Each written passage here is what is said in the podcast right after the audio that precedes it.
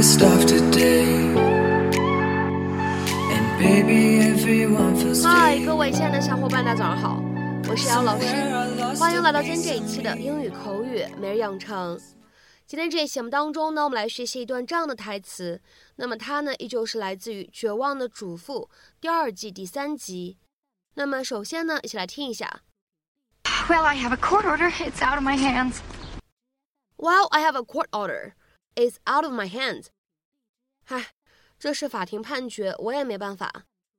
While I have a court order, it's out of my hands. While I have a court order, it's out of my hands. 那么在这样的一段英文台词当中呢，我们需要注意哪些发音技巧呢？首先呢，第一处 have a 放在一起呢，我们可以有一个非常自然的连读。 那么此时呢，我们可以读成 have a, have a, have。再来看一下第二处发音技巧，court order 放在一起呢，我们可以有一个非常自然的连读，court order, court order。然后呢，再来看一下最后这一处发音技巧，it's out of。这样的三个单词呢，我们放在一起，其中呢可以有两处连读，而且呢，最后这两个单词呢，我们还可以做一个美式发音当中呢所独有的 flap t 闪音的处理，所以呢，我们其实可以读成 it's out of，it's out of。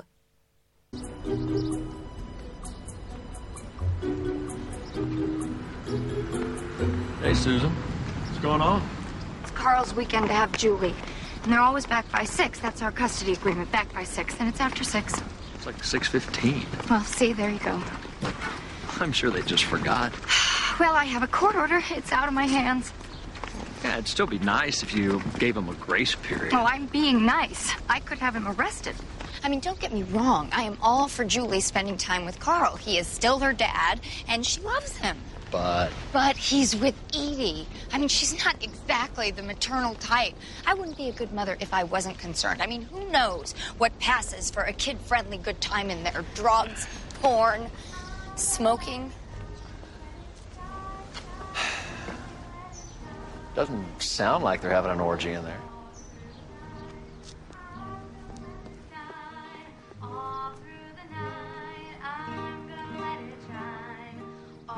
Well, obviously they saw us coming. 今天节目当中呢，我们来学习一下这样一个短语，叫做 out of one's hands。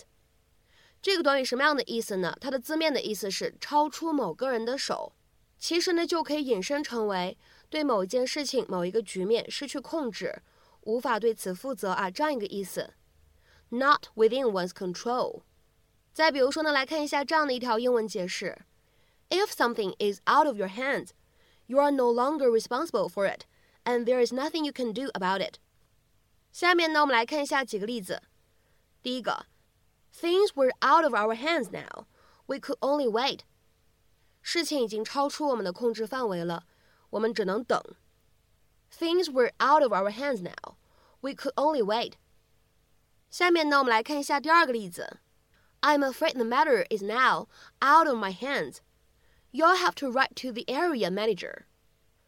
恐怕这事情现在已经不在我控制范围内了，你得写邮件去联系区域经理。 I'm afraid the matter is now out of my hands. You'll have to write to the area manager. 下面呢，我们来看一下第三个例子。I submitted my application, so it's really out of my hands now.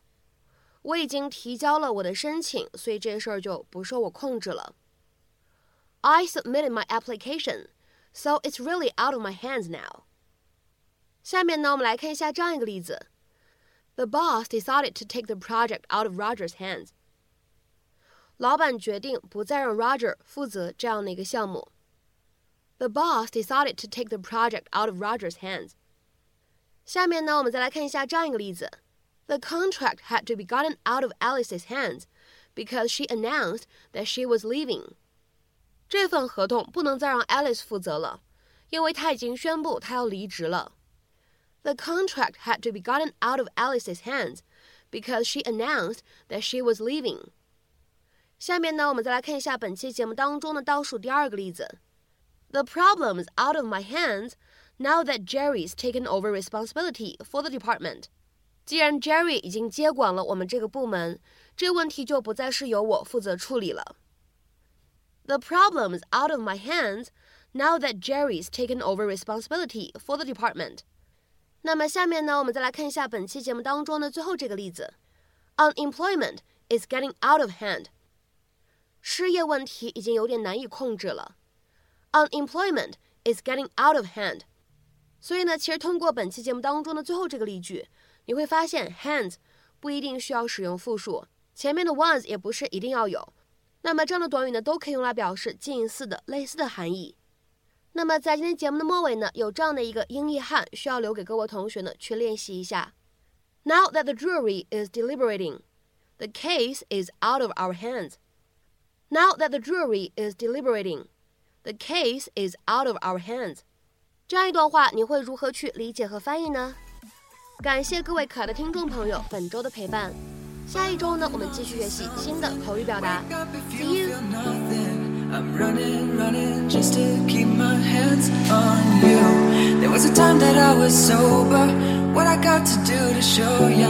I'm running, running just to keep my hands on you.